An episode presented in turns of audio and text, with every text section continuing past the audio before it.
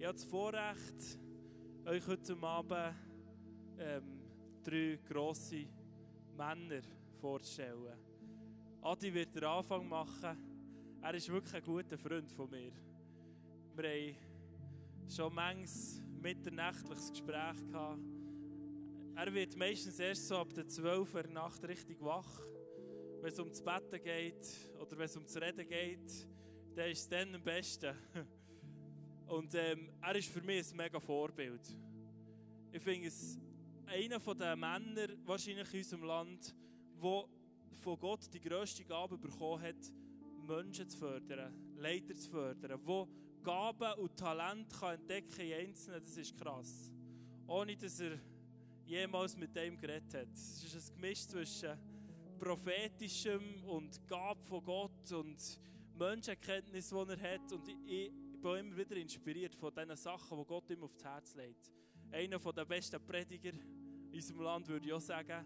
Und ähm, er ist schon, ich schleime nicht im Fall, es stimmt.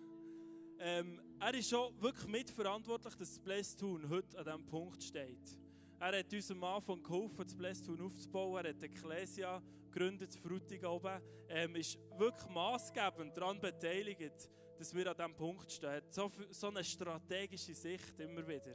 Und ähm, hilft uns mega in all diesen Sachen. Es ist ein riesen Privileg, dass du heute Abend da bist. Und äh, er wird uns wirklich in der Weckung hineinheizen. Go for it. Merci. Danke, Geru. Das ist sehr lieb, so vorgestellt zu werden. Äh, was war euer Highlight bis jetzt? Kann ich sagen, was meins war? Mein Highlight gestern, heute, morgen, das seid ihr. Wenn ich so die jungen Menschen sehe, euch, wer ist alles, darf ich mal fragen, wer ist über 20? Die, die über... Und wer ist unter 20? Der Erich hat nämlich gefragt. Ich möchte heute vor allem für die reden, die unter 20 sind.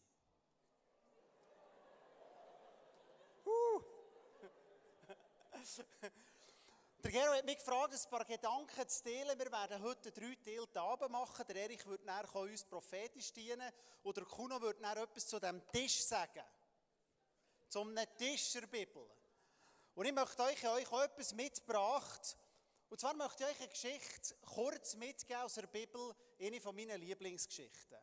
Und zwar ist es eben eine Geschichte von einem U20-Jährigen. Und wenn ich euch die Gegenstand zeige, muss ich gar nicht mehr sagen, um was es geht. Zwei. Gerald, die könnten wir heute Abend noch machen, nach dem Gottesdienst zusammen. Und fünf Brot. Gerald, ich gefragt, erzählst du kurz so ein bisschen aus deinem Leben oder was, äh, was ist passiert? Und ich habe gemerkt, ich habe mit 20 habe ich Gott angefangen zu suchen, awake. Ich habe verschiedene Sachen probiert, hat auch Zusammenhang mit dem Kuno, mit der Halle 21, mit dem Erich. Ich habe Gott suchen.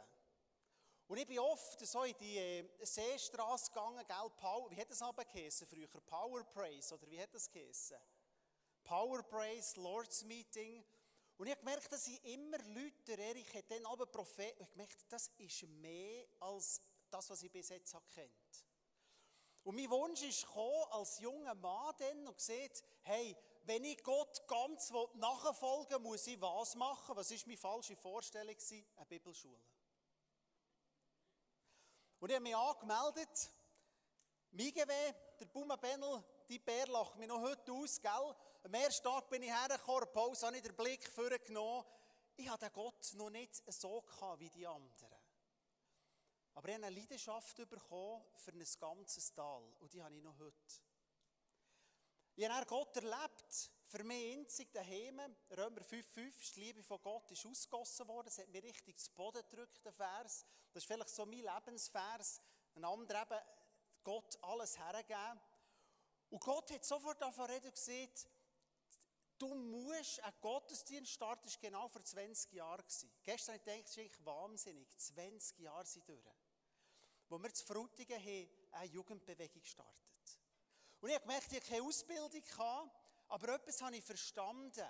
Und möchte euch den Vers vorlesen, so als Einstieg in den Abend aus dem Johannes 6, äh, zu dieser Geschichte, wo Jesus sieht, es sind 5000 Leute da, holen denen zu essen, er hat sich ein bisschen geföppelt, oder? Er hat genau einen Plan gehabt.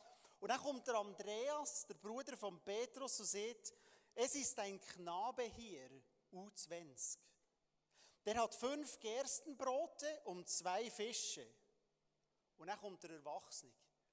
Und dann sagt er, ja, aber was ist das für so viele? Also jetzt ist, steht so in der Bibel, Johannes 6, aber was ist das unter so vielen?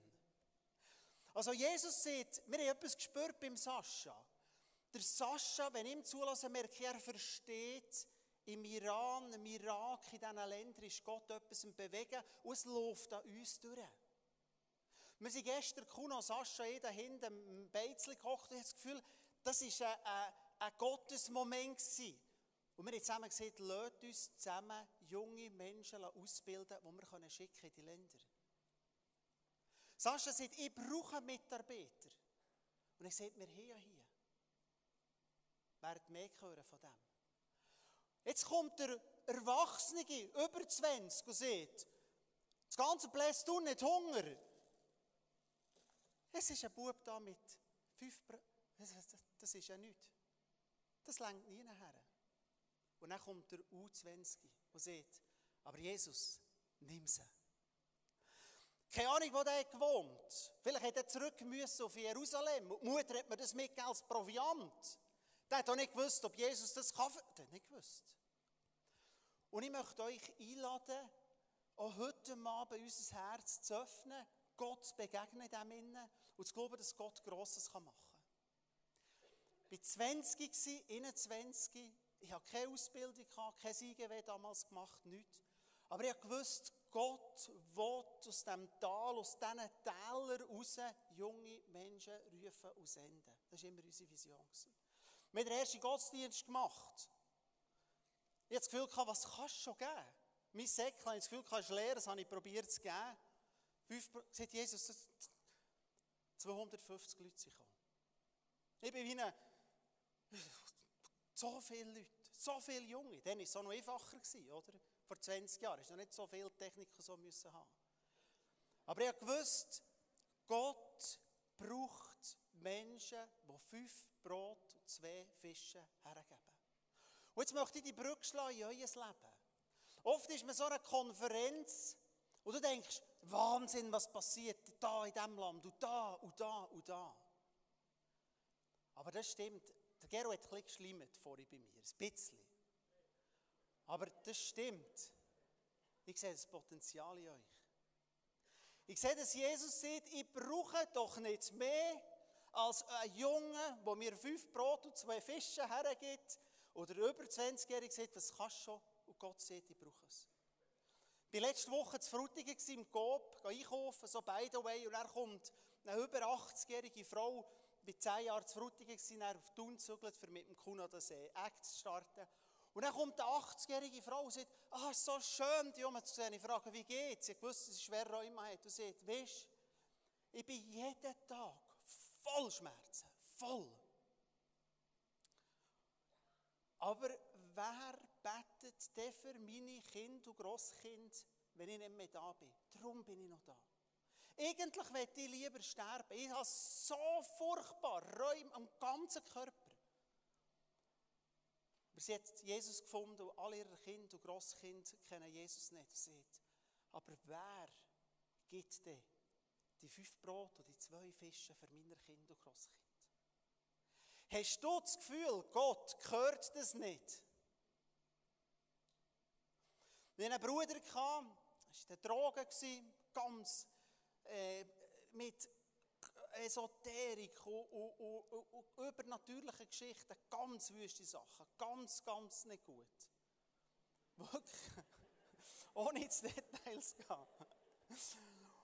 Und dann hat mir gesehen, mit dem Christentum habe ich abgeschlossen. Und mal einem Gottesdienst habe ich gesagt, komm doch um einmal, dir zu lieb komme ich. Und wir haben am Schluss einen Aufruf gemacht, und wir es heute Abend werden machen. Und sieht die, ich glaube, dann hat man gesehen, die, die mit Jesus neu wie anfangen, dürfen Kerzen anzünden. Und dann kommt das hinterst hinten im Gang, sehe ich meine Brüder mit so langen Haaren, Rastas, vorlaufen und zünden die Kerze an. Und dann gehe ich zurück und erzähle es meiner Großmutter. Und gleich Abend sagen, das war eine Betterin. Das war eine Frau, die nie auf der Bühne, die hast nie gesehen, dass die da grosse Häufen, die ihr fünf Brot und ihre zwei Fische gegeben. Und ich am Abend spät nach dem Gottesdienst weißt du, was passiert ist? Mein Brüder hat Jesus umgefunden.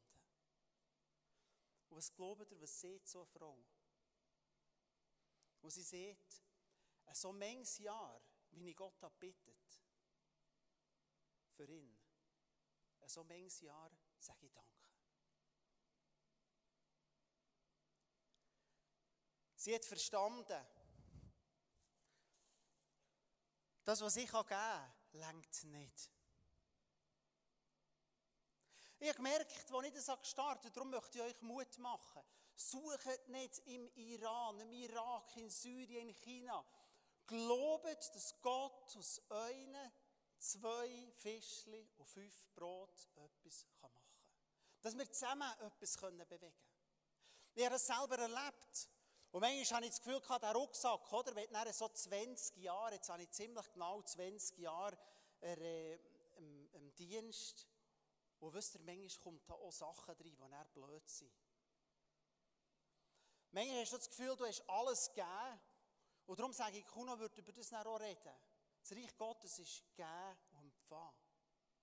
Ich kann mich erinnern, noch eine Geschichte, wo ich manchmal überfordert war. Wir haben so Weg erlebt und ich kann euch nicht genau sagen, warum. Wir haben Momente gehabt, damals in Frutigen, wo wirklich Menschen sind zum Glauben gekommen. Manchmal ist eine ganze Familie durch, drei Kinder aus ihrer Familie, zuerst die Tochter und dann der andere Bruder. Ich kann nicht genau sagen, warum. Ich kann nicht sagen, wir können Awake machen. Ich kann sagen, es hat mehr so Zeiten gegeben. Und ich habe gemerkt, und dann probierte der Find, etwas zu füllen in den Sack hinein, der manchmal nicht gut war. Ich kann mich erinnern, und dann wollen wir rübergehen, dass der Erich kommt für uns äh, prophetisch anfangen zu dienen. Ich kann mich erinnern, wir hatten einen Gottesdienst. Gehabt. Die Halle hat echt 500 Leute rein dürfen und wir waren vielleicht 750 Leute. Gewesen. Überall im Gang gestanden. Wir haben gespürt, etwas ist da, wo Gott macht. Nicht mir, Gott. Am Schluss kommt eine junge, äh, kommt eine Frau zu mir und sagt, unser Sohn hat eine Schlange gefangen. Das ist eine Schlange gefangen. Ich meinte, geistlich. Die hat gesehen, wie der Teufel ist umhergegangen als Schlange.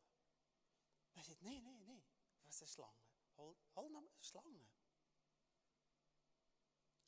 Dann kommt jemand in den Gottesdienst, stell dir das vor, schon nur hier, wo es Räume und Platz hat. Kommt jemand rein und setzt eine Schlange aus. In einen Gottesdienst. Ich bin so heim. Nächsten Tag im Kuno angerufen, vielleicht kannst du dich noch erinnern, und gesagt, hey, was ist? Stell dir vor, das hätten Leute sterben können. Panik ausbricht, die plötzliche, wie gesehen, so, richtige Schlange. Aber wisst ihr was? Wenn wir alles geben, gibt Gott immer alles. Gott gibt immer alles. Und dann nimmt er einen Gil, der Mission war, hat seinen Platz reserviert bei seinen Freunden. Und Gott setzt irgendeinen frechen Typ auf dem seinen Stuhl und er ist auf das WC, kommt zurück und seine Jacke denkt er, der andere hat mir die Jacke am Boden da gesehen, soll ich auch jetzt sagen, hey, sorry, Daniel, dann sagt er, nee, weißt du was, wir sind in einem Gottesdienst, ich gehe doch irgendwo anders hocken und hockt genau neben die Person oder in die Nähe, die die Schlange hat ausgesetzt. Und die Schlange geht durch. Meine Frau hat es dann gesehen und meine Schwägerin hat gesehen, wie Junge hier angeschaut und gerade haben wieder die Füße gelüpft. Gott hat sie blind gemacht. Und dann geht er dem vorbei, der packt ihn, nimmt die Sack, geht raus. Wir haben vorher einen Aufruf gemacht, predigt, geworshipped, ah, gar nichts gemerkt. Und Gott bewahrt. Und ich möchte euch ermutigen, und das wäre das Ziel von diesem Abend heute, dass wir glauben, Gott will dein Leben durch etwas bewegen. Gott braucht die Frau mit dem Rheuma für ihre beten. Und er ist nicht blind, er ist Gott. Gott, hat meine Gross Gott braucht dich. Gott braucht Junge. Und das wäre so mein Wunsch an euch. Steckt von Anfang an eure Erwartungen Gott hoch. Wir sind auch auf Thun und wir träumen jetzt von so einer Awake-Bewegung. Zusammen mit dem Kuno und Rebi sind wir am Visionieren und mit anderen Leuten vom Acts. Und wir haben vor Jahren, habe ich mal gesehen, ein Bild, wo das Panoramazentrum ist neu eröffnet wurde, bin ich so einer Reklame vorbeigelaufen, wo sie da Werbung gemacht für ein neues Einkaufszentrum. Und das ist so, das Tal, von allen Tälern ist so gezeichnet dass die Leute hierher kommen, shoppen. Und ich bin so dran vorbeigelaufen und den Eindruck hatte, wie mir Gott sieht, das wird nochmal kommen. Das war vor dem Blästung. Es werden aus den Tälern raus Junge kommen. Aber nicht shoppen, sondern das Wort Gottes suchen. Nicht ihr Geld für das ausgeben, sondern Jesus begegnen, sich zurüsten.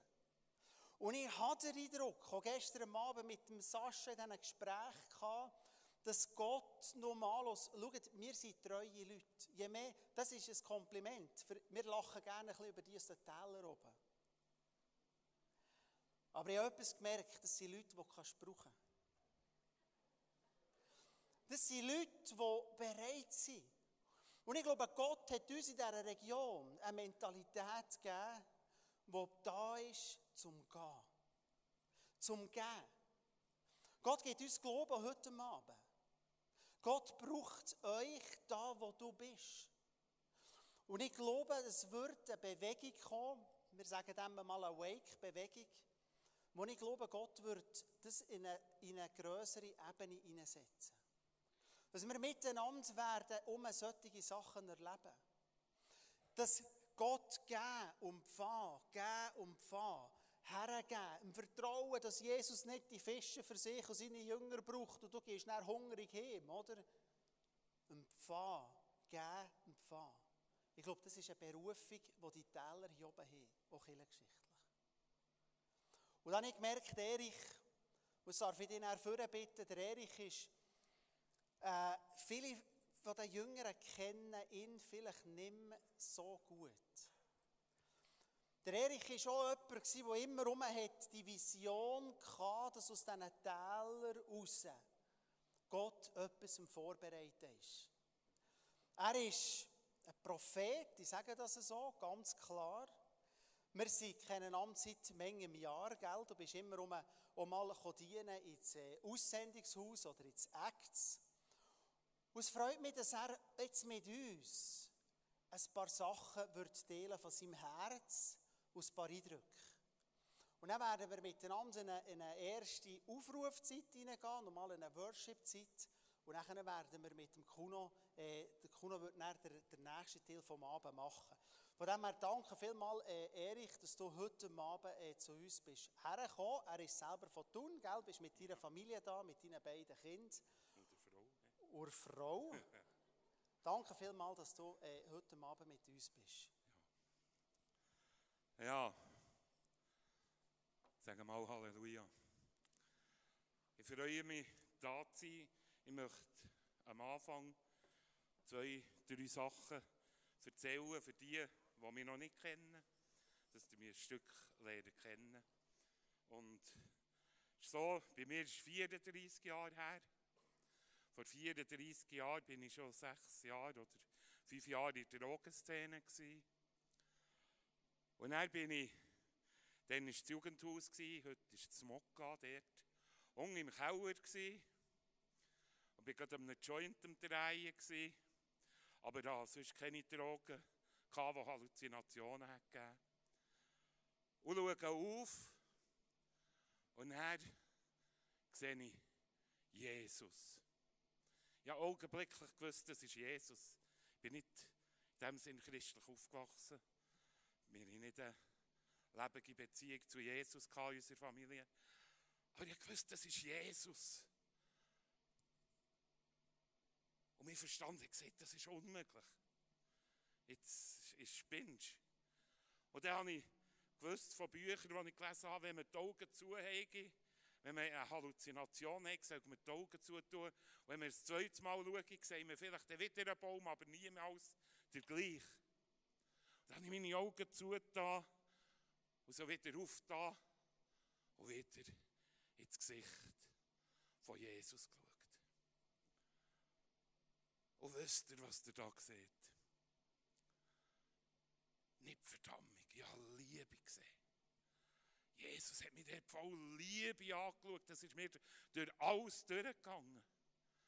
Jesus sagt im Zephania, sagt er, er fährt auf mit Juchzen über uns. Verstehst du, als du heute Morgen erwacht bist, hat er gesagt, Juhui!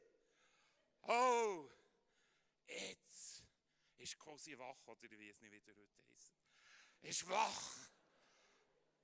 Oh, was kann ich heute mit dem tun? Gott juchzt über dir und mir. Vielleicht hast du heute ein paar Mal über einen geklagt. Aber Gott juchzt über dich. Und ich habe in das Gesicht geschaut von dem Jesus. Und denke, nein, das zweite Mal die Augen zu, wieder geschaut, wieder genau das Gleiche. Und dann habe ich nicht gewusst, wie ich reagieren soll dort im Yugi, im Mokka. dann habe ich gedacht, auch am besten auf die Knie. Heute gehen wir viel zu wenig auf die Knie vor Gott.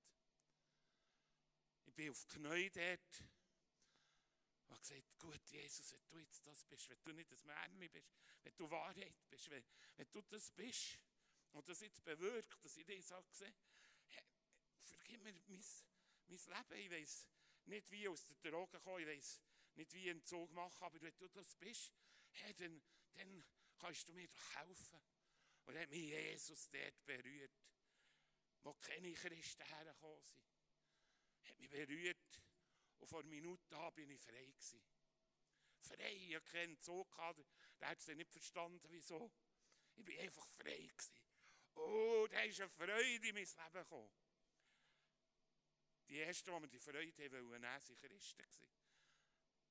Es ist so eine Freude in mein Leben gekommen. Ich habe gewusst, wow, jetzt habe ich gefunden. Das ist die Antwort. Und ich bin dort zu diesem Yugi aus und ich hatte dann noch keine Freundin, keine Frau. Und ich einfach etwas umarmen und das war vor dem Yugi ein dicker Baum.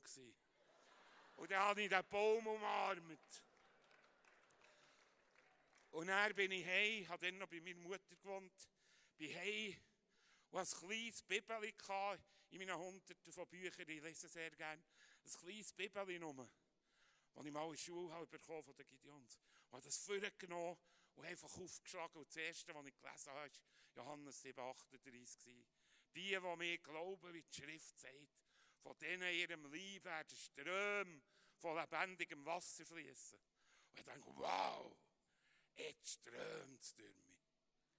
Und dann habe ich alle Drogen, Kokain, ein Stück Heroin, einfach, was ich hatte daheim, habe ich ins WC-Tal gespült und gewusst, nie mehr brauche ich das. Am anderen Morgen bin ich noch nicht in einem Gottesdienst, Sonntagmorgen war, sondern bin zurück mit dem kleinen Bibel in Tasche, zurück in die Drogenszene zu tun. Oh, ich gewusst, wow, ja, Jesus. Und die zwei ersten Freunde, die mich gesehen haben, Freundin und ein Freund, sind auf mich zugesprungen, wirklich gesprungen und haben gesagt, hey Erich, was hast du eingeworfen? Was für Stoff hast du genommen? Gib ich so davon, du strahlst so. Und dann habe ich das kleine Bibeli genommen, nicht dass da, es war noch kleiner, gewesen, einen Löffel darunter gehabt, weil man die Augen so hat bereit gemacht. Und gesagt, schaut, wenn ich da drücke, und es kommt Wasser, oder es kommt Wasser raus, oder Tröpfen rein, und ich sage, schluckst, dann kennst du die Wahrheit. Dann würdest du schlucken, aber ich habe gesagt, wenn ich da drücke, kommen Ströme von lebendigem Wasser. Und dort habe ich den ersten Mensch zu Jesus führen. Ich habe dann nicht gewusst, dass man dem evangelisieren sagt. Aber es hat gewirkt, weil mein Herz voll war von dem Jesus. Und dann bin ich dann eingeladen worden, gleich darauf, ein paar Monate später im Oberland in eine kleine Gemeinde können gehen, erzählen von dem, was ich erlebt habe. Voll begeistert habe ich erzählt von dem Jesus. Und er war so ein reifer Ältester dort. Also nicht gegen die reifen Ältesten. Aber er war so ein reifer Ältester. Und er ist so gekommen und hat seinen Arm um meine Schulter gelegt und hat gesagt, ja weisst Bruder, das ist jetzt das erste Feuer. Es bessert dir schon. Und ich habe dann gekühlt, wirklich, mir sind Tränen gekommen. Ich habe gesagt, Gott, vergeht das mal. Vergeht die Freude mal. Und Gott hat mir dann gesagt, meine Liebe zu dir ist immer im Höchstmaß. Ob deine Liebe zu mir immer im Höchstmaß wird sein, das musst du entscheiden. Und das hängt von dir ab. Und ich kann euch sagen, ich bin schwer krank, aber die Liebe zu Jesus hat nicht aufgehört. Und Jesus ist da und liebt dich, juchzt über dir. Und dann haben wir Jesus gesagt, du wirst zu Tausenden von Menschen reden.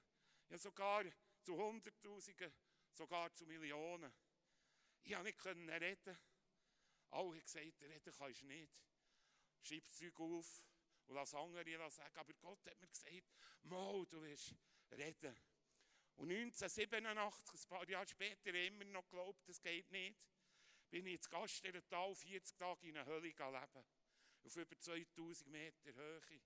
In eine Höhle hinein fasten. Einfach, ich hatte ein Bedürfnis, gehabt, barfuß mit Jesus zusammen zu sein. Und ihm einfach mein Herz zu sagen. Mein Verlangen war, dass Menschen den Jesus in grosser Zahl lernen kennen, auch hier in der Schweiz, auch hier im Oberland, auch hier in diesem Teil der Welt. Und ich habe von Anfang an, als mir Jesus hat gesagt du wirst reden, habe ich gesagt, das geht nicht. Du wirst auf der Bühne stehen. Ich gesagt, sowieso nicht. Und Jesus hat gesagt, warum nicht? Und ich habe gesagt, Herr, ich bin viel zu wenig schön. Ich bin viel zu dick. Heil mich zuerst und er sendet mich. Und er hat gesagt, nein, nein, ich sende dich schon jetzt und heile dich schon mal. Und ich war eine Herausforderung für die Christen, so wie ich bin. Und ich habe der noch in diesem Gastental, habe ich zu Gott gesagt, Herr, es geht nicht. Und dann hat er mir ein Video, dann hat es noch ein Video gegeben, ein Video reingeschoben von den inneren Augen. Und dann habe ich eine Geschichte gesehen, wo Mose ist berufen worden, im 2. Mose 3. Da hat Mose einen brennenden Dornbusch gesehen. Äh, gesehen.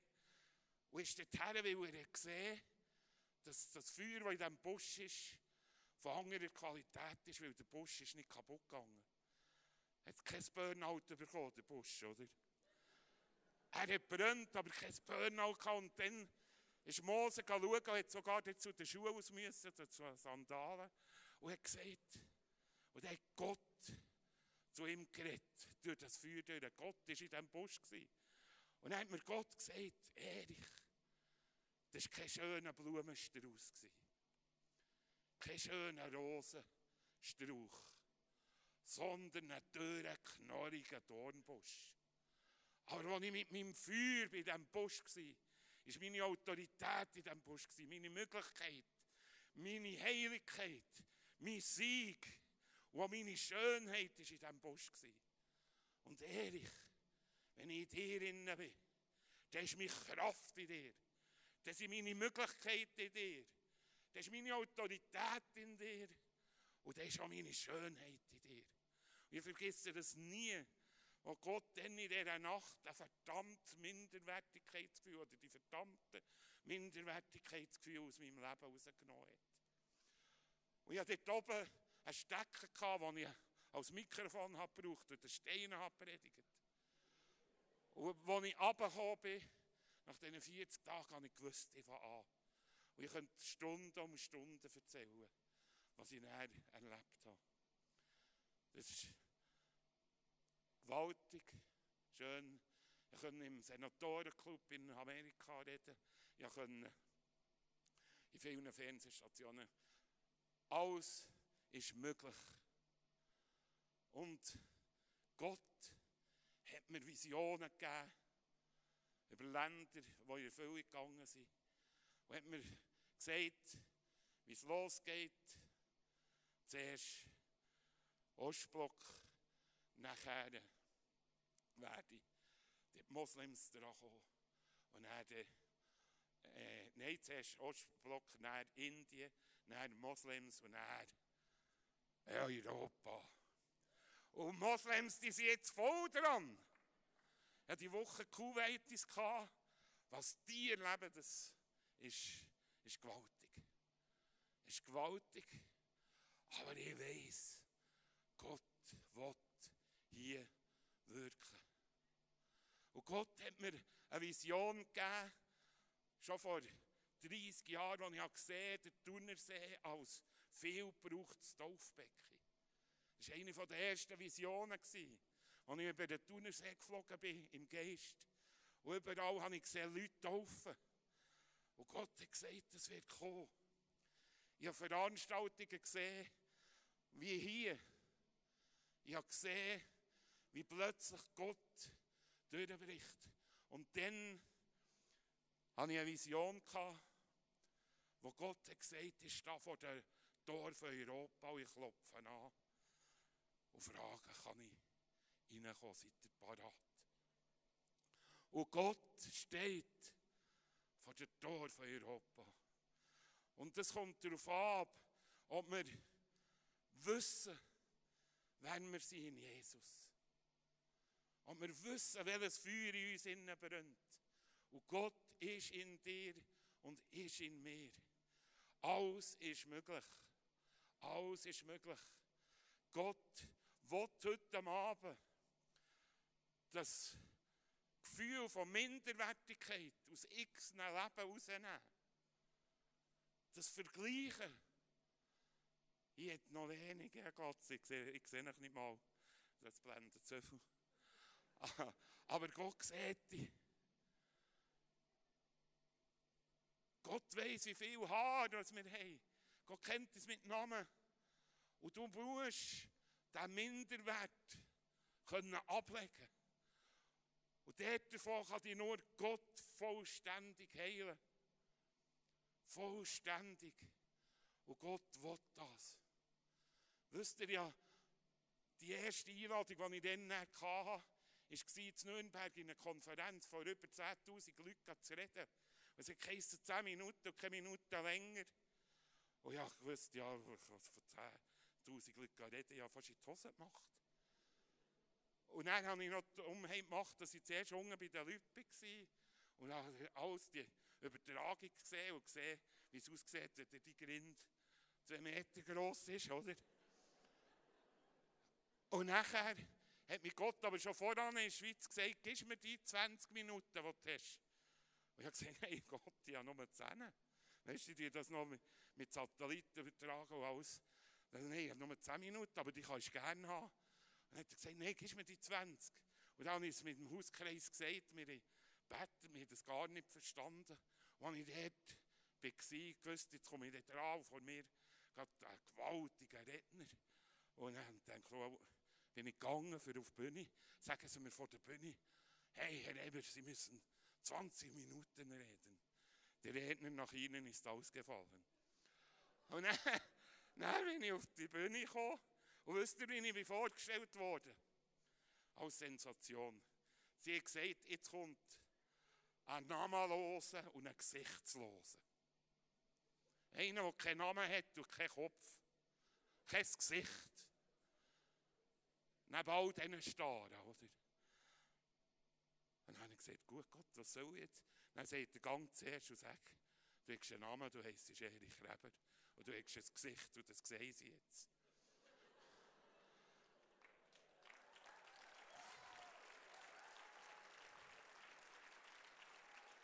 Und weisst, Gott kennt dein Gesicht und will dich und mich brauchen. Jesus, ich danke dir von ganzem Herzen. Und Jesus will berühren. Jesus will dich frei machen. Und ich bitte jetzt, dass die, die wissen, also jeder hat mal ein bisschen Minderwertgefühl. Aber die, die echt unter dem leiden, mach jetzt einen Schritt und komm hier vorne. Ein Schritt einfach im Glauben, dass Gott dich heilen kann. Komm hier vorne zum Kreuz und sag, Gott, heil du mich jetzt. Gott, heil mich. Mach mir klar, was heisst, die in mir zu haben. Nimm mir den Minderwert. Nimm mir das weg. Habt ihr dafür ja erlebt in so Momenten, Menschen ihre Berufung hineinfinden, wenn der Minderwert von ihrem Leben abgefallen ist. Es geht jetzt nicht um eine Show. Es ist ein Schritt, zu gehen und zu sagen, mal, ich stehe dazu. Ich habe Minderwert. Und ich will den loswerden. Ich will frei werden von dem. Ich will frei werden von dem Minderwert. Jesus, hilf du mir jetzt. Hilf du mir jetzt, dass ich frei werde. Hilf du mir jetzt, dass ich heil werde. Gott, heute Abend bringe ich dir die Logik, wo man den Sinn sagt, dass ich weniger Wert habe als die anderen. Heute Abend bringe ich dir, wo ich das Gefühl habe, ich ziehe den Kürzer. Ich bringe es dir. Ich will es loswerden. Ich will es nicht mehr haben in meinem Leben. Und Jesus will hier vier Personen hier heilen. Zwei, die Brechsucht haben. Die immer wieder machen, dass sie das Essen erbrechen. Und zwei, die unter Magersucht leiden. Jesus will die heilen Gang offern. Du musst jetzt, er stand einfach auf und gang dann und erwarte jetzt, dass du geheilt wirst. Dann ist jemand da, du hast einen Autounfall gehabt vor vier Jahren und leidest noch immer unter den Folgen von diesem Unfall. Und Jesus will dich ganz heilen. Gang auf wenn du vor vier Jahren einen Unfall hast gehabt und noch Nachwirkungen hast von dem. Erwarte jetzt, dass Gott dich heilt heute Abend. Die Lebensmittelallergie. Jesus will dich heilen. Wenn du eine Lebensmittelallergie hast, gang dafür. Erwarte jetzt eine Heilung. Erwarte jetzt Heilung. Gestern Abend hatte ich Heilungsabend im Lumimarkt. Und dann hat mir Gott gesagt, er berührt jemanden, der den Geruchssinn verloren hat. Und heute habe ich das Telefon bekommen, dass der Mann gestern Abend geheilt worden ist. Völlig kann schmecken.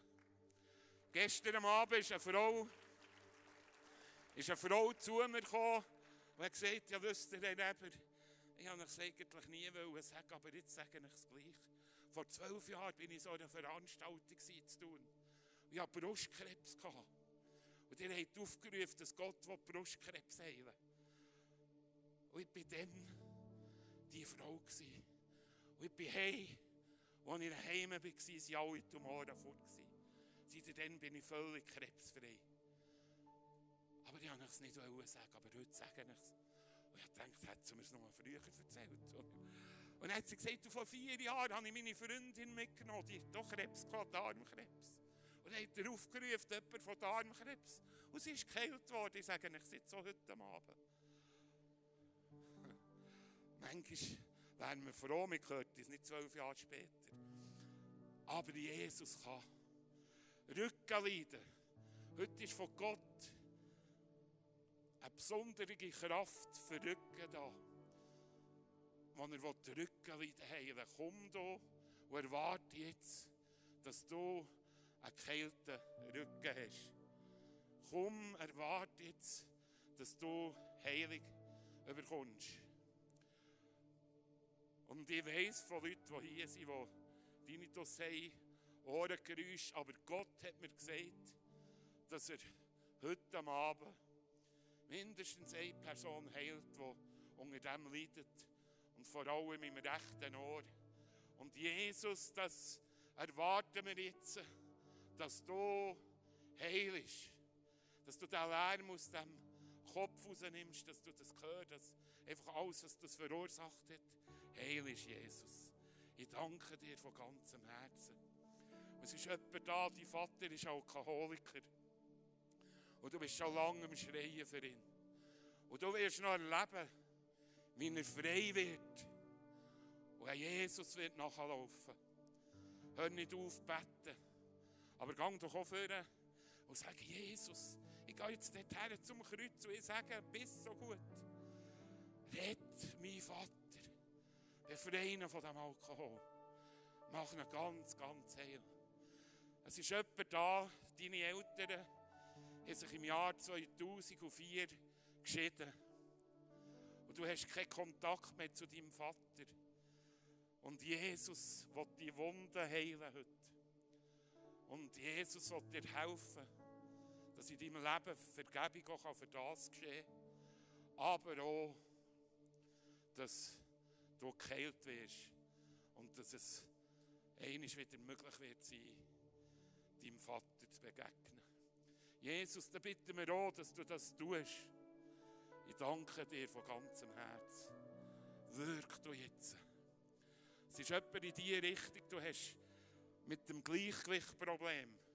Ich weiß nicht, durch welches Leiden.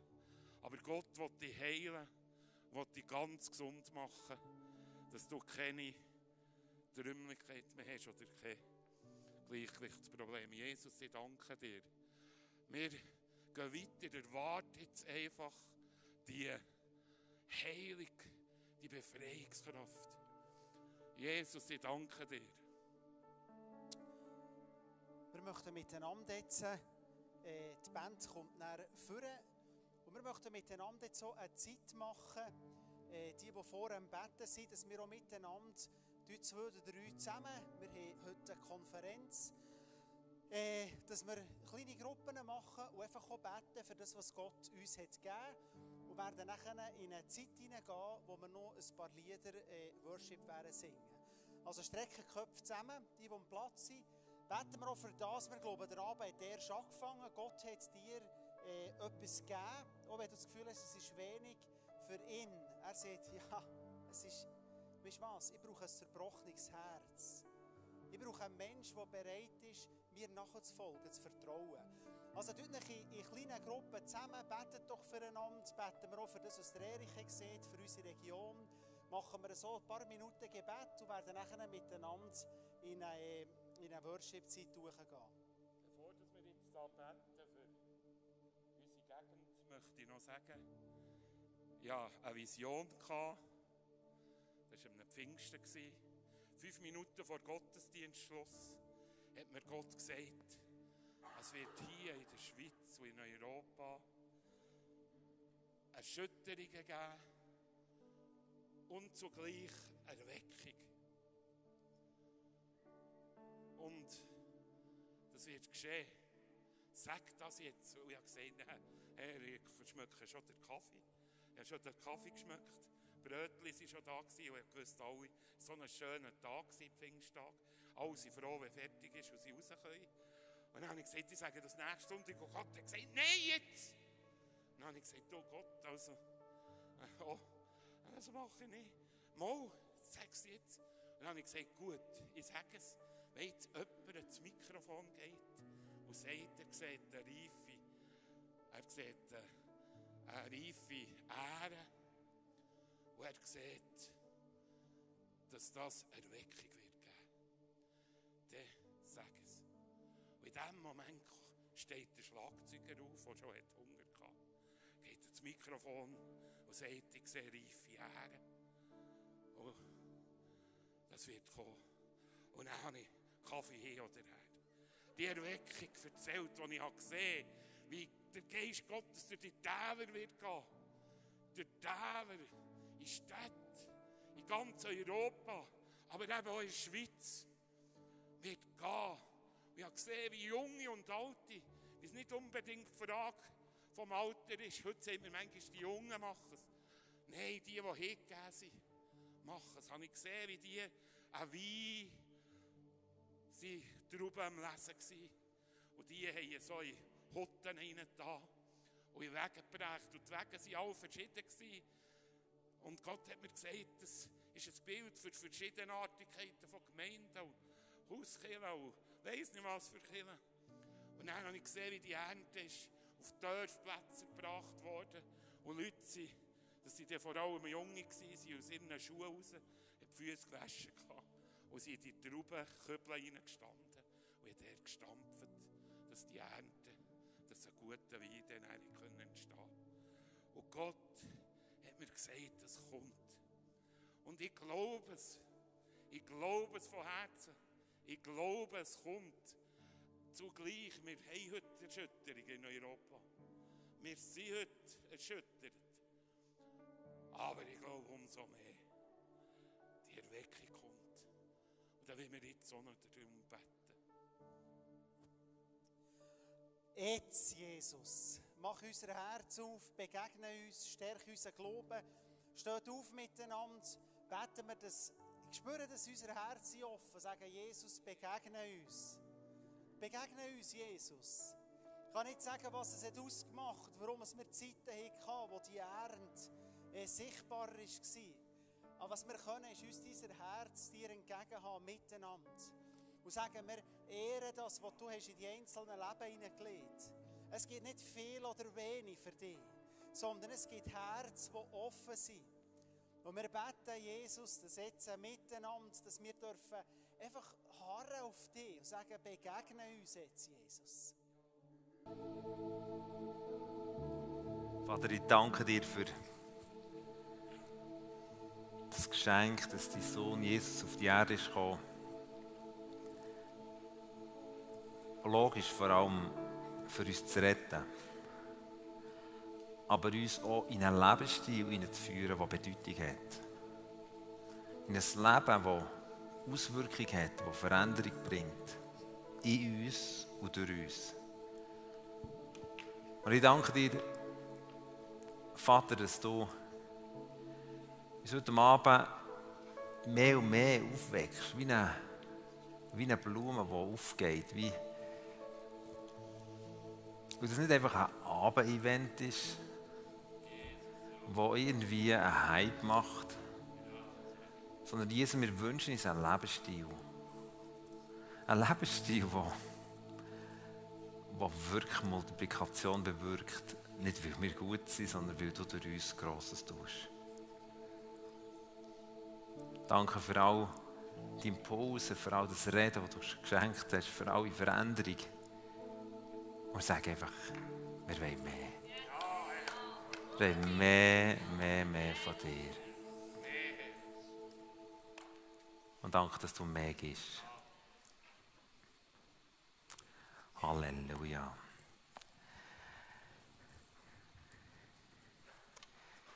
Ich werde heute Abend über einen einfachen Typ reden, der gewaltig die Welt verändert hat. Es war ein Typ, der sein Leben vor allem auf Sicherheit aufgebaut Sein Job war Zöllner. Und er hat an dem Tisch, wo er gehockt ist, hat er die Leute kontrolliert, die da durchgegangen sind, hat viele Knete gefordert. Das war lukrativ. Und es war vor allem Sicherheit. Ich meine, eigentlich war es schon ein, ein Scheißjob. Weil die anderen aus seiner, aus seiner Dorfgemeinschaft in Kapernaum haben nicht mehr mit ihm geredet. Weil der Typ hat verteilen mit den Römern, und das war eine fremde Macht, die echt die Juden unterdrückt, aber es war ihm eigentlich ein gleich. Gewesen, dass die anderen blöd über ihn geschnurrt weil eins hat er. Wenn er seinen Nachbarn hat angeschaut, er denkt, das sind arme Käbe, oder? Ich habe wenigstens Sicherheit, hat er gedacht.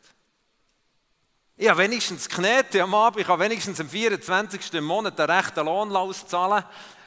Ich habe wenigstens die Möglichkeit, in einen rechten Ort in die Ferien zu gehen. Naja, es war schon ein, Preis, den die Sicherheit kostet, aber es war seine Sicherheit. Es war gleich wie der Fisch- und Brotbub. Das war schon seine Sicherheit. Ja, und eines Tages hat sein Leben völlig eine Wendung genommen. Und mein Gebet für den 25. November 2017 war, dass es heute Abend der Abend ist, wo gleich, gleiche Veränderung in unserem Leben stattfindet, wie dem Typ, der auf seine Sicherheit, auf seine Knete gebaut hat, oder der Gil, der ich Sicherheit hatte, die zwei Fische, und er gewusst, ja, mit denen schaffe ich wenigstens noch den Heimweg, wenn ich die dann hinter den Tischen. Und ich weiß nicht, was du für Sicherheit in deinem Leben hast. Es gibt ja verschiedene Formen. Bei mir ist es vielleicht eine Freundschaft, das ist seine Sicherheit. Er hat eine Freundin. Beim anderen ist es eben Geld, wie bei unserem Kollegen da hinter dem Tisch war. Bei einem anderen ist es das Wissen, dass deine Zukunft gesichert ist, oder deine finanzielle Sicherheit mit Versicherung, zweiter, dritten, vierter, fünften Säule. So, all die Geschichten, das, wir sehnen uns nach Sicherheit. Das ist gar nicht so verrückt. Wir, ich wünsche mir Sicherheit. Und als ich etwa 18 war und bin dann im KV, ich habe mein KV gemacht bei einem Notar. ich weiß, es ist nicht so wirklich extrem spannend, aber äh, es war so nicht. Gewesen. Aber äh, ich weiß noch, einen Tag kommt der Chef zu mir. Der war schon ein bisschen älter. Gewesen. Ein Mann, den Gott gerne hatte. Er hat gesagt, hey, Matthias, ich habe dir ein Angebot. Willst du nicht noch nach dem KV noch die Matura nachholen und dann Notar studieren? Und ich gebe dir zwei Sachen mit auf den Weg. Erstens, zinslose Darlehen für dein ganzes Studium. Ich, ich würde es finanzieren. Du müsstest es einfach dann auch wieder zurückzahlen. Und das Zweite, ich würde dir können mit relativ hoher Sicherheit garantieren, dass du einmal mein Nachfolger werden kannst. Cool. Sicherheit. Hey, wir haben einen fetten Audi gefahren. Und ich war mit einem ganz trümmeligen Fiat Tripmo unterwegs. Gewesen.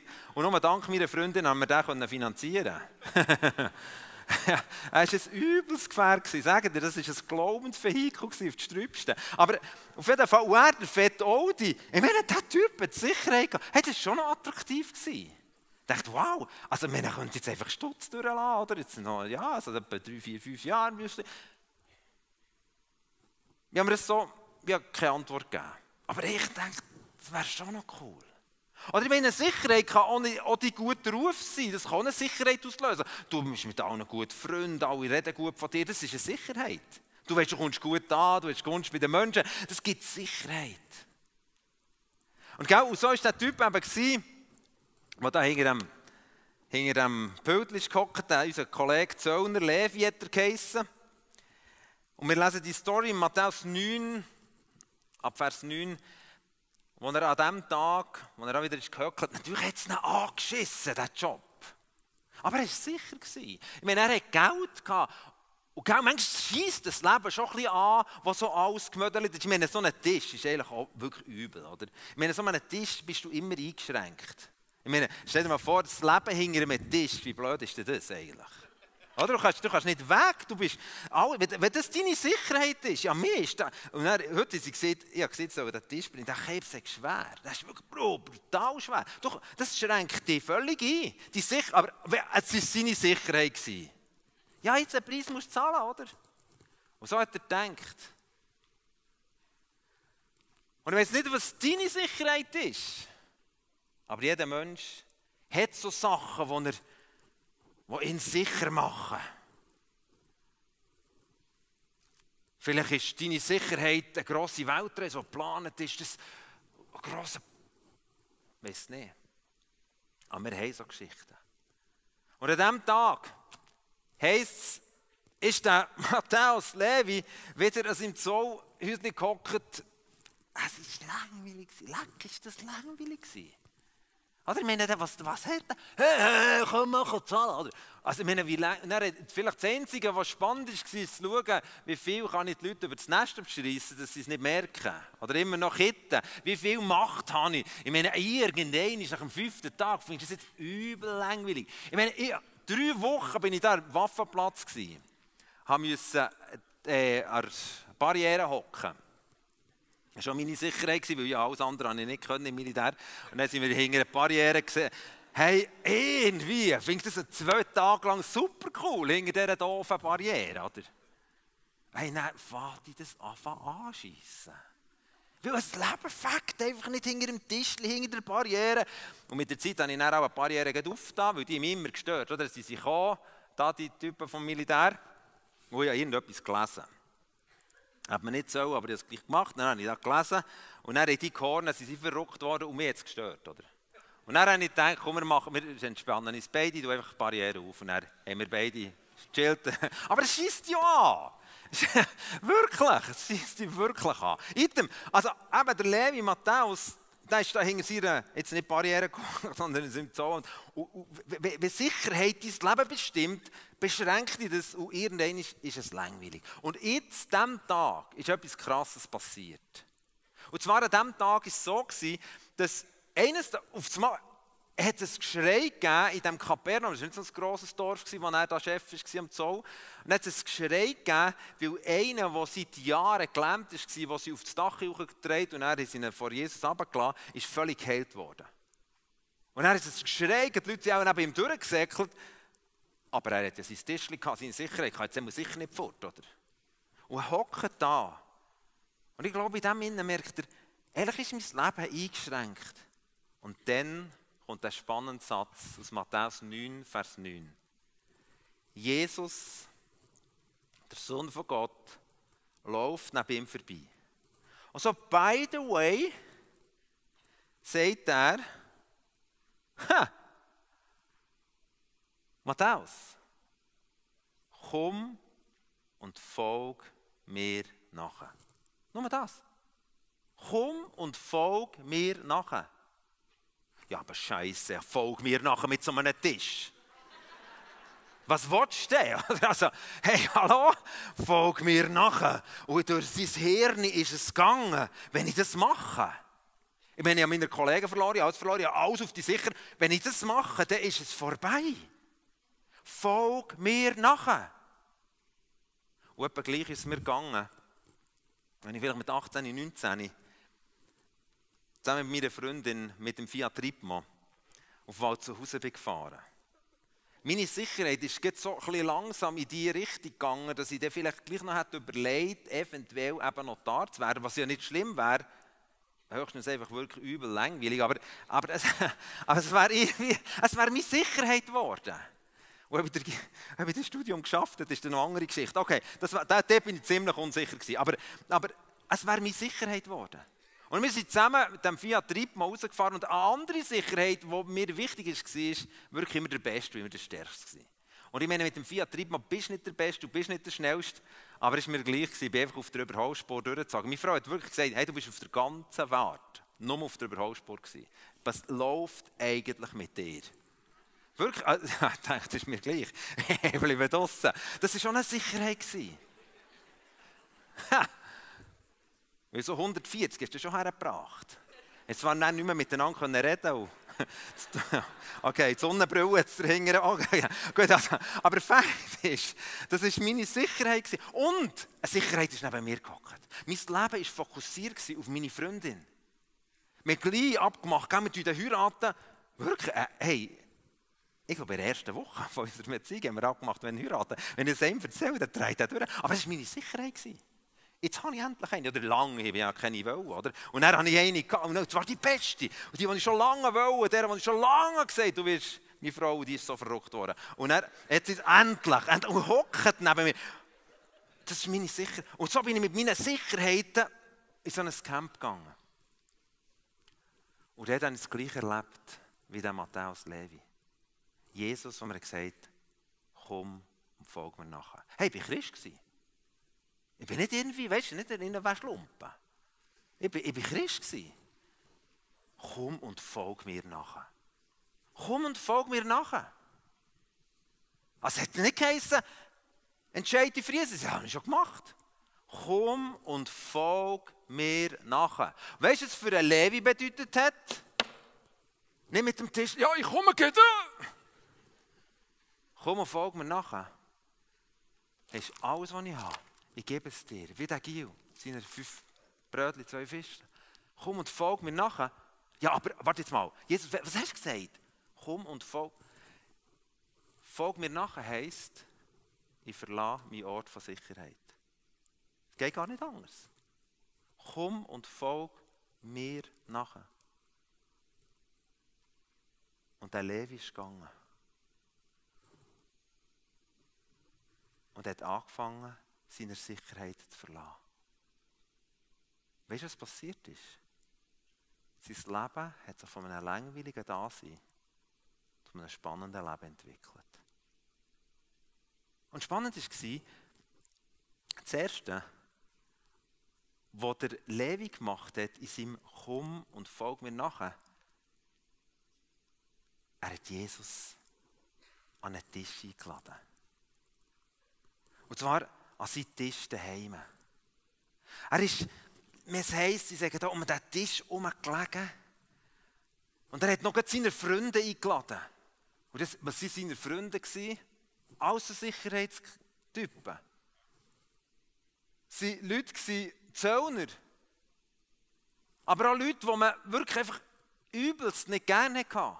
Das waren seine Freunde, alle anderen haben ja nichts mit ihm zu tun haben. Aber der Levi hat verstanden, die ersten zwei Schritte von Komm und Folg mir nachher ist, ich lade Jesus zu mir heim. Ich will mit ihm zusammen sein. Das ist Komm und Folg mir nachher. Jesus, komm zu mir heim. Hey, komm, wir machen ein gutes Essen. Hey, ich lade noch meine Freunde, ist das okay? Ja, natürlich ist es okay. Dann hat es die Bude gefüllt, oder? dann sind sie an den Tisch gelegen, und haben ihnen ein Weinglas gehabt und gesagt, hey, jetzt erzähl mal, wie läuft es mit dir? Was bist du für einen? Und immer mehr sind dazugekommen von seinen Freunden. Komm und folg mir nachher, bedeutet zwei Sachen in einem ersten Punkt. Erstens, du ladest Jesus zu dir heim. Dort, wo es manchmal stinkt. Levi hat nicht gesagt, sorry Jesus, in drei Tagen machen wir ein Date. Sondern er ist hey und er hat, oh Mist, nicht abgewaschen. Oh Scheibe, nicht aufgeräumt. Ja, so ist unser Herz so. Aber es bedeutet, komm und folg mir nachher. Heißt nicht, hey, ich lade dich in drei Tagen in ein aufgeräumtes Weite ein. Sondern Jesus, komm zu mir heim.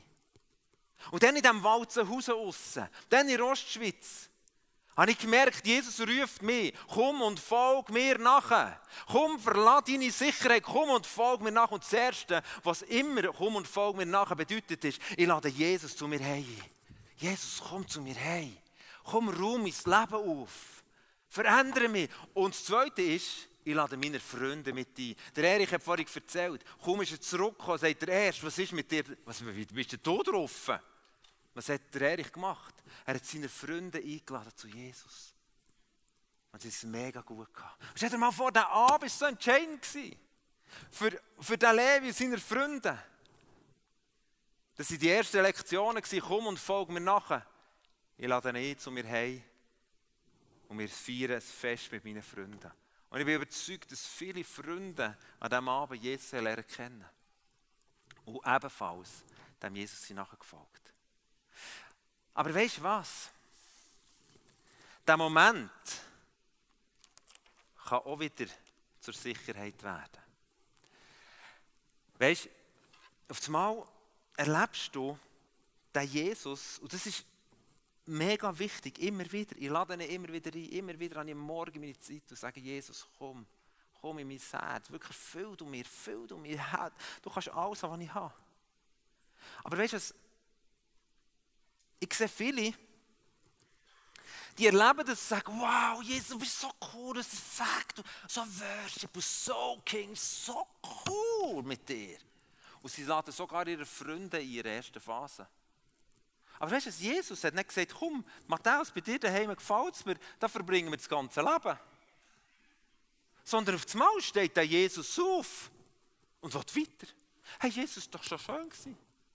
Jesus, jetzt bleiben wir doch noch ein bisschen da. Also, was willst du jetzt schon wieder weiter? Komm und folg mir nachher, heisst, es geht weiter. Komm und folg mir nachher, heisst nicht, ein Moment, eine Sicherheit. Weißt du, ich sehe Leute, die haben in den Dienst ihrer Gemeinde, du, ich liebe Gemeinde, es ist so entscheidend, dass du in der Kirche dabei bist. Aber es gibt Leute, die haben manchmal so einen Moment, wo sie Jesus so erleben und dann ist das das Wichtigste und dann ist das ihre Sicherheit, der Moment die Kirche, den Dienst. Wenn sie Gitarre umhaben, spüren sie sich sicher. Und dann sagt Jesus, weißt du, es geht mir nicht um die Gitarre. Komm und folg mir nachher. Dann sagt sie, aber Jesus, wir haben doch dich erlebt. Jetzt komm, jetzt spielen wir nochmal einen. Dann sagt Jesus, es geht um mehr. Es geht um eine Beziehung. Es geht nicht um Momente. Und ich sehe manchmal, manchmal Gefahr, dass wir Kirchen so spielen, dass wir zusammenkommen sagen, du wüsstest noch den vor drei Jahren. Dann, haha, stark gewesen. Und dann ist das unsere Sicherheit. Und wir haben immer überall so Tische, wo wir wieder sicher... Und Jesus sagt, ich will weitergehen. Logisch wird er mit uns das Leben teilen. Logisch. Logisch ist das mega entscheidend gewesen, mit Jesus ihn niederzulassen, als Zweite, seine Freunde mitzunehmen. Das. Aber Jesus will weitergehen, will weitergehen.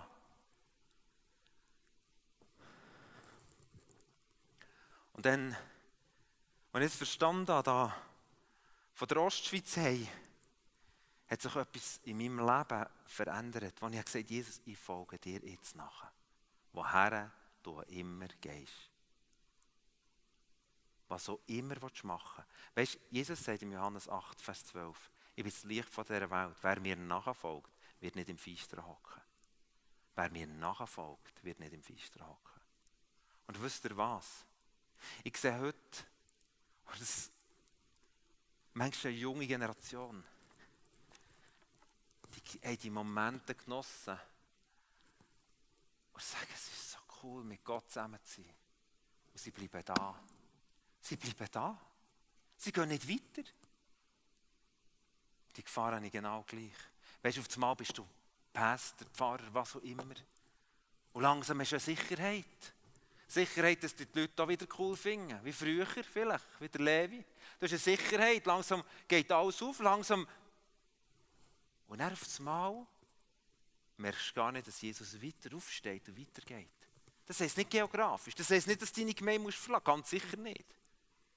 Sondern es heisst darum, in unserem Leben geht es nicht darum, dass du so Tischchen einrichtest, sondern mit Jesus unterwegs bist. Sagst, Jesus, mein Leben kannst du haben. Wer mir nachfolgt, wird nicht in der Finsternis wandeln. Wer dem Jesus nachfolgt, weitergehen, neue Sachen wagen, Neues tun, in Sachen, manchmal auch aussagen, aber es geht um Jesus. Die Sicherheit darf nicht Momente sein, es darf nicht Kirche sein, es darf nicht die Diener sein, darf, sondern unsere Sicherheit ist Jesus. Sprüche 18, Vers 10 heißt, ich springe als Gerechter zu dem Ort, wo mir Sicherheit gibt. Es ist die Burg, wo mir Sicherheit gibt. Und die Burg ist Jesus. Es gibt dir nicht die Ruf, gibt dir Sicherheit, nicht die Erfolg, gibt dir Sicherheit, nicht der Dienst, nicht das Geld, nicht die fünfte Säule, nicht deine Frau, sondern Jesus. Und meine Frage heute, die mich beschäftigt ist, könnte es nicht sein, dass wir einen Jesus-Lifestyle wetten ohne Nachfolge? Könnte es sein, dass wir zwar alles wollen von Jesus, aber nicht bereit sind, die Nachfolgeschritte zu gehen, das tun, er sagt für mich bedeutet, ich mache das Studium nicht, sondern ich gehe einen Job, wo ich als Familienvater 3000 Franken verdient habe, um Jesus zu dienen. Hat hingen sie für sie nicht gelangt. 15. im Monat war immer Eppe. Meine Frau hat manchmal vor einem Bankomat gestanden und gesagt, es kommt nicht mehr raus. Scheiße. Wärst doch gescheiter. Und ich sehe so viele, die schleichen sich wieder zurück. Zurück. Und ich habe manchmal schon zurück wollen. Zurück zu dem Ort, wo wieder alles im Griff ist. Wo du weißt, wie es geht. Oder vielleicht der Ort. Aber Jesus ruft uns und sagt, komm und folg mir nachher. Das heisst nicht, dass Nachfolgen Jesus heisst, du hast wenig Geld. Aber es kann sein, dass es so ist. Aber er hat gesagt, ich versorge dich, tracht zuerst nach meinem Reich und alles andere wird dir zufallen. Ich mache mich nicht an einen Tag besinnen, wo wir zu wenig hatten. Wenn ich dir mal aufzählen wo dass wir alles in den Ferien waren, das würde jetzt das Wasser im Mund zusammenlaufen. Hey, manchmal drehe fast durch, wenn wir unsere Ferienfotos sehen. Da denke ich, Jesus, Jesus, du bist so krass, dass er möglich hat. Komm und folg mir nachher. Und ich glaube, was Jesus will, ist, dass wir unsere Sicherheiten an ihn kleben. Sagen, Jesus, du bist meine Sicherheit.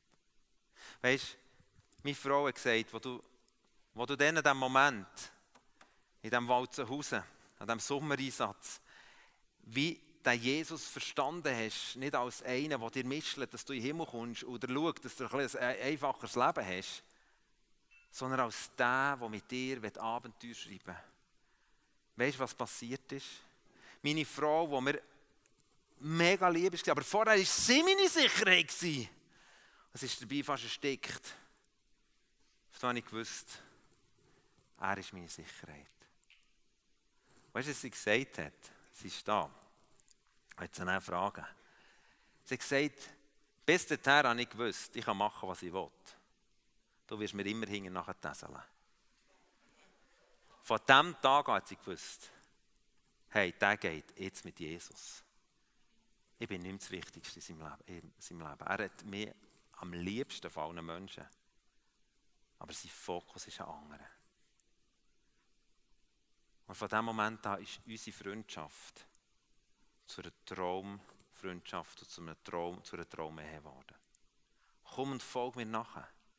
Hast du verlässt den Moment von Sicherheit und du folgst dem Jesus. Und weißt, der Levi hat das so gemacht. Hat seine Sicherheit verlassen. Und der Moment von Sicherheit am Tisch war vielleicht auch heftig. Dann, was es so gefegt hat, ist auch Jesus wieder aufgestanden. Aber weißt, der Levi ist ein Weltveränderer geworden. Er ist einer der zwölf Jünger geworden und hat vor allem das Matthäus-Evangelium geschrieben. Ein Evangelium, das Tausende von Menschen, Tausende von Menschen die Augen aufgetan dass sie Jesus lernen können. Der Levi, der seine Sicherheiten verlassen hat. Und weisst, hier innen hocken, ich weiß nicht, wie viele Leute wir sind, ob 500 oder 600, das spielt so keine Rolle. Aber es sind Menschen, die Gott mit jedem einzelnen Geschichte schreiben will. Das bedeutet, verlass deine Sicherheit und mach Jesus zu deiner Sicherheit. Nur dann wird aus deinem Christsein ein Christsein, das fängt. Ich meine, wie langweilig ist ein Christsein, was Sicherheit ist, was, wo, wo der Tisch die Sicherheit ist. Und wie bewegend wird das Leben, wo Menschen dem Jesus nachlaufen. Schau, ich bin so begeistert von Menschen, die wir dürfen begleiten seit zehn Jahren im Aussendungshaus, wo jetzt Acts heisst. Leute, die kommen und ihre Sicherheiten verlassen. Da ist Maya und Steffi, sind ja da am Dienen. Weißt du, was sagen? Hey, ich habe ein schön eingerichtetes Nest im Tun. Aber ich gehe auf Bümplitz. Ich weiß nicht warum, aber Jesus hat gesagt, komm und folge mir nachher. Jetzt leben sie in Bümplitz. Sie wissen manchmal vielleicht auch nicht mehr, wo. warum bin ich jetzt überhaupt da. Und manchmal hat man das Gefühl, weißt du, es wäre schön, wieder zurückzugehen. Aber es wird langweilig. Ich will kein langweiliges Leben. Und Gott hat für dich kein langweiliges Leben parat, sondern ein Leben, das Geschichte schreibt. Weißt du, in diesem Leben, das Geschichte schreibt, kann es bedeuten, dass es manchmal ohne Preis kostet. Und ich bin manchmal nicht ganz sicher, auch gerade in dieser Verweichlichung, wo wir manchmal durchgehen, als Generation vor postmoderner Zeit, ob wir bereit sind, mit dem Jesus den Preis zu zahlen. Weißt du, es ist nicht cool, durch den Dreck gezogen werden, wenn dein Name irgendwo in der Zeitung geschrieben ist. Es ist nicht cool. Aber es ist, wenn es der Weg ist, der dazu führt, dass Jesus aus deinem Leben etwas Grosses machen will, dann zahl bis einen guten Preis. Lass uns unsere Sicherheit, unseren Ruf, all das, was wir dran kleben, dem Jesus abgeben, sagen, Jesus, wir folgen dir. Und wenn ich frage, wo bist du? Vielleicht bist du heute Abend da und du hast mal Jesus nachgefolgt oder hast mal Ja gesagt zu Jesus und denkst, leck, ist das langweilig. Und dann musst du am Sonntag und dann weiss ich noch, dass du Kinderdienst machst. Ja, hör mir auf. Und jetzt hier, jetzt, jetzt solltest du noch beten für, ah, wer war es? Die, die da in Syrien, ah. Vielleicht hockst du da hinten. Jesus sagt, komm und folg mir nachher. Vielleicht bist du aufgestanden. Hast Jesus dein ganze Leben gegeben. Und in dem ihn bist vielleicht bleiben hängen in dem ersten Moment, wo du irgendwie, es ist alles so schön gewesen, deine Freunde hast dann noch eingeladen, aber inzwischen sind die Weingläser schon lange leer. Und Kaffeetassli, weißt du, was so grusig, ein Kaffeegestank drinnen ist, schon abgestanden, shit. Hey, echt, manchmal denke ich, manchmal habe ich das Gefühl, so christliches das ist manchmal auch so, einfach mal so, alles muss immer gleich sein. Immer gleich. Und das gibt dir die Sicherheit. Aber eigentlich weisst ich bin für etwas anderes aufgestanden, bin für etwas anderes Jesus nachgelaufen. Unser Traum ist Awake. Erweckung von unserem Leben.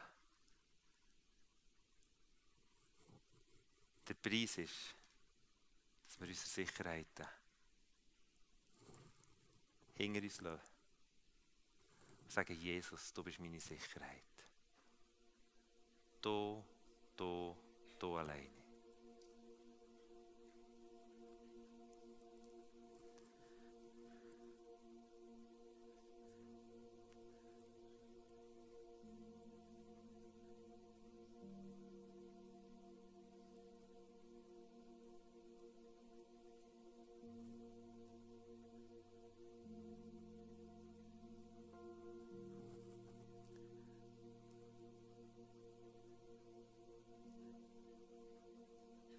das?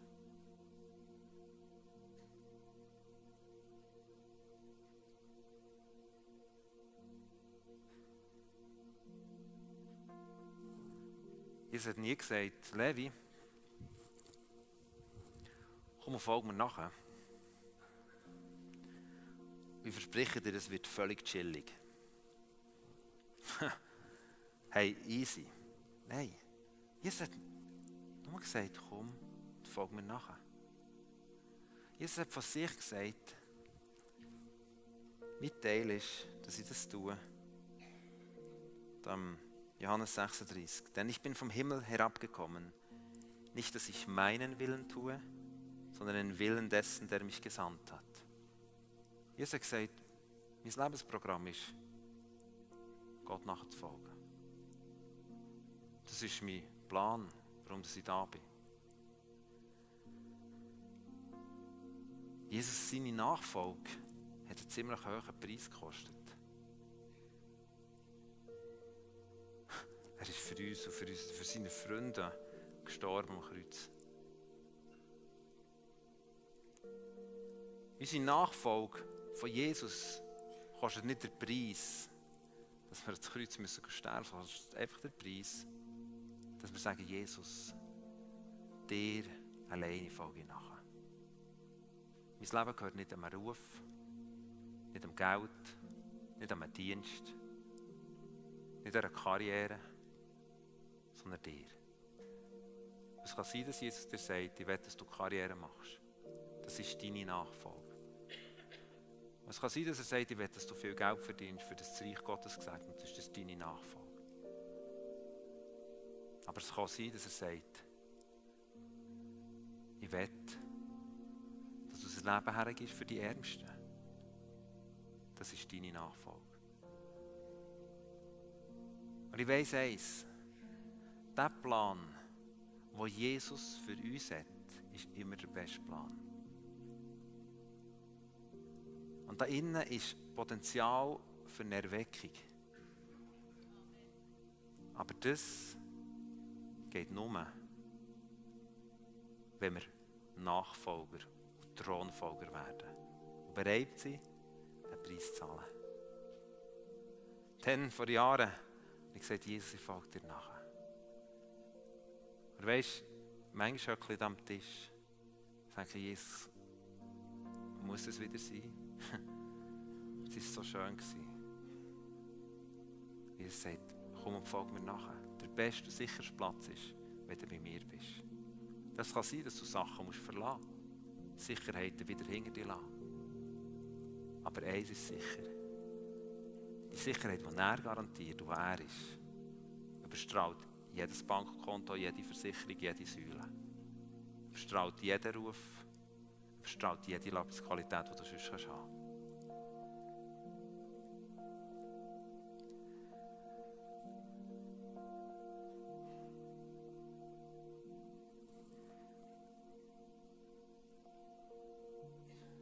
Jesus.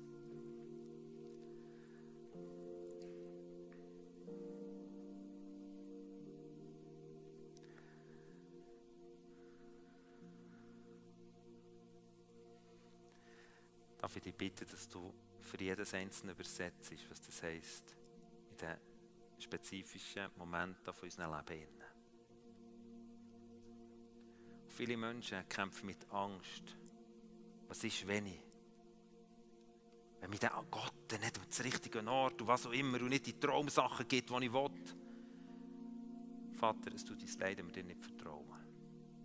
Wo ist denn so ein Freund wie du, was sein Leben für uns gibt? Wie irrwitzig ist es, wahnsinnig ist es, wenn wir dir nicht vertrauen, dass du es richtig machst.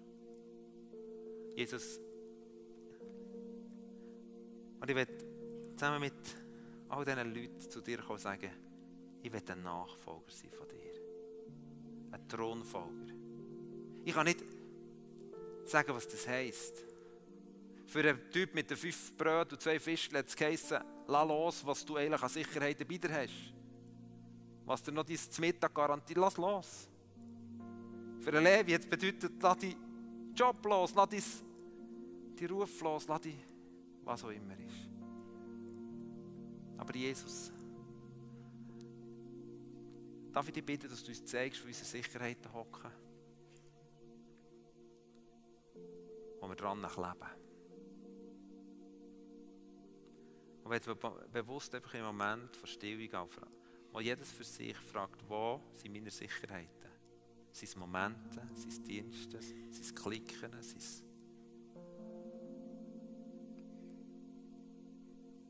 glaube, dass Jesus mit jedem Einzelnen redet. Jedes fragt, komm und folg mir nachher.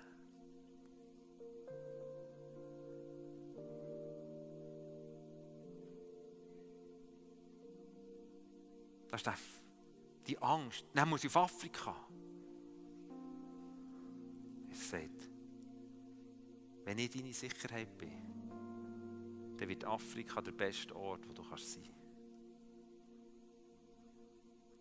Wenn ich deine Sicherheit bin, dann wird der Moment, wo du vor der ganzen Belegschaft von deiner Firma darfst, dein Zeugnis erzählen, der beste Moment von deinem ganzen Leben. Hab doch keine Angst. Jesus.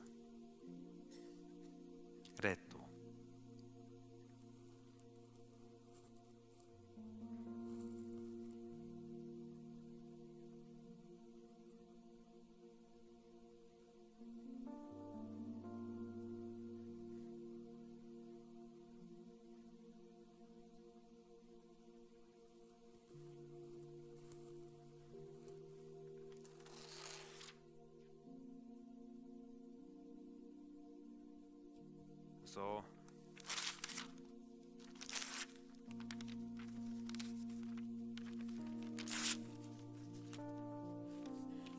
Wenn wir das Blatt und die Tische auf unserer Sicherheit verreissen, so geben wir dir das her, Jesus. Sagen wir, wollen dir nachfolgen. Wir wollen Thronfolger sein.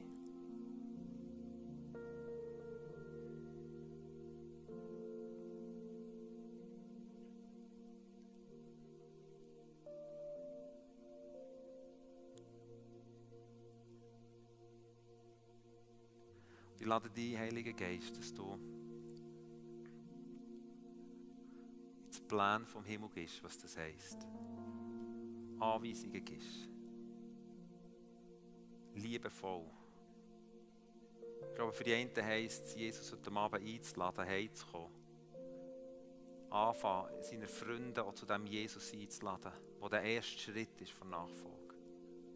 Für andere heisst es wieder aufzubrechen mutig werden. An den Versen von Jesus heften. Und zu erleben, wie er unser Leben braucht, dass Erweckung kommt in Europa.